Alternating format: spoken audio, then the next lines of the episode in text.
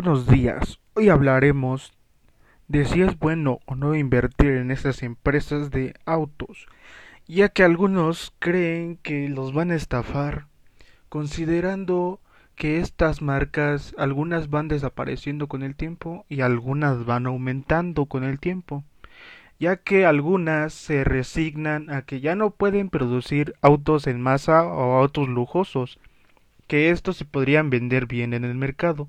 Ahora esos autos son coleccionables ya que algunos modelos son muy este por así decirlo muy interesantes o muy hermosos.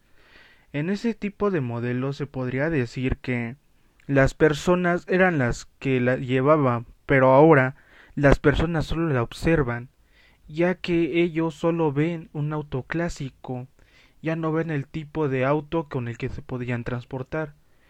Pero en esta sí es bueno invertir, ya que esos autos podrían ser o no ser, o valer o no valer, un precio de más de dos millones de pesos en México, ya que estos autos son muy codiciados y solo los ricos los pueden poseer porque una persona normal casi no podría gastar su salario de trabajo en este tipo de autos.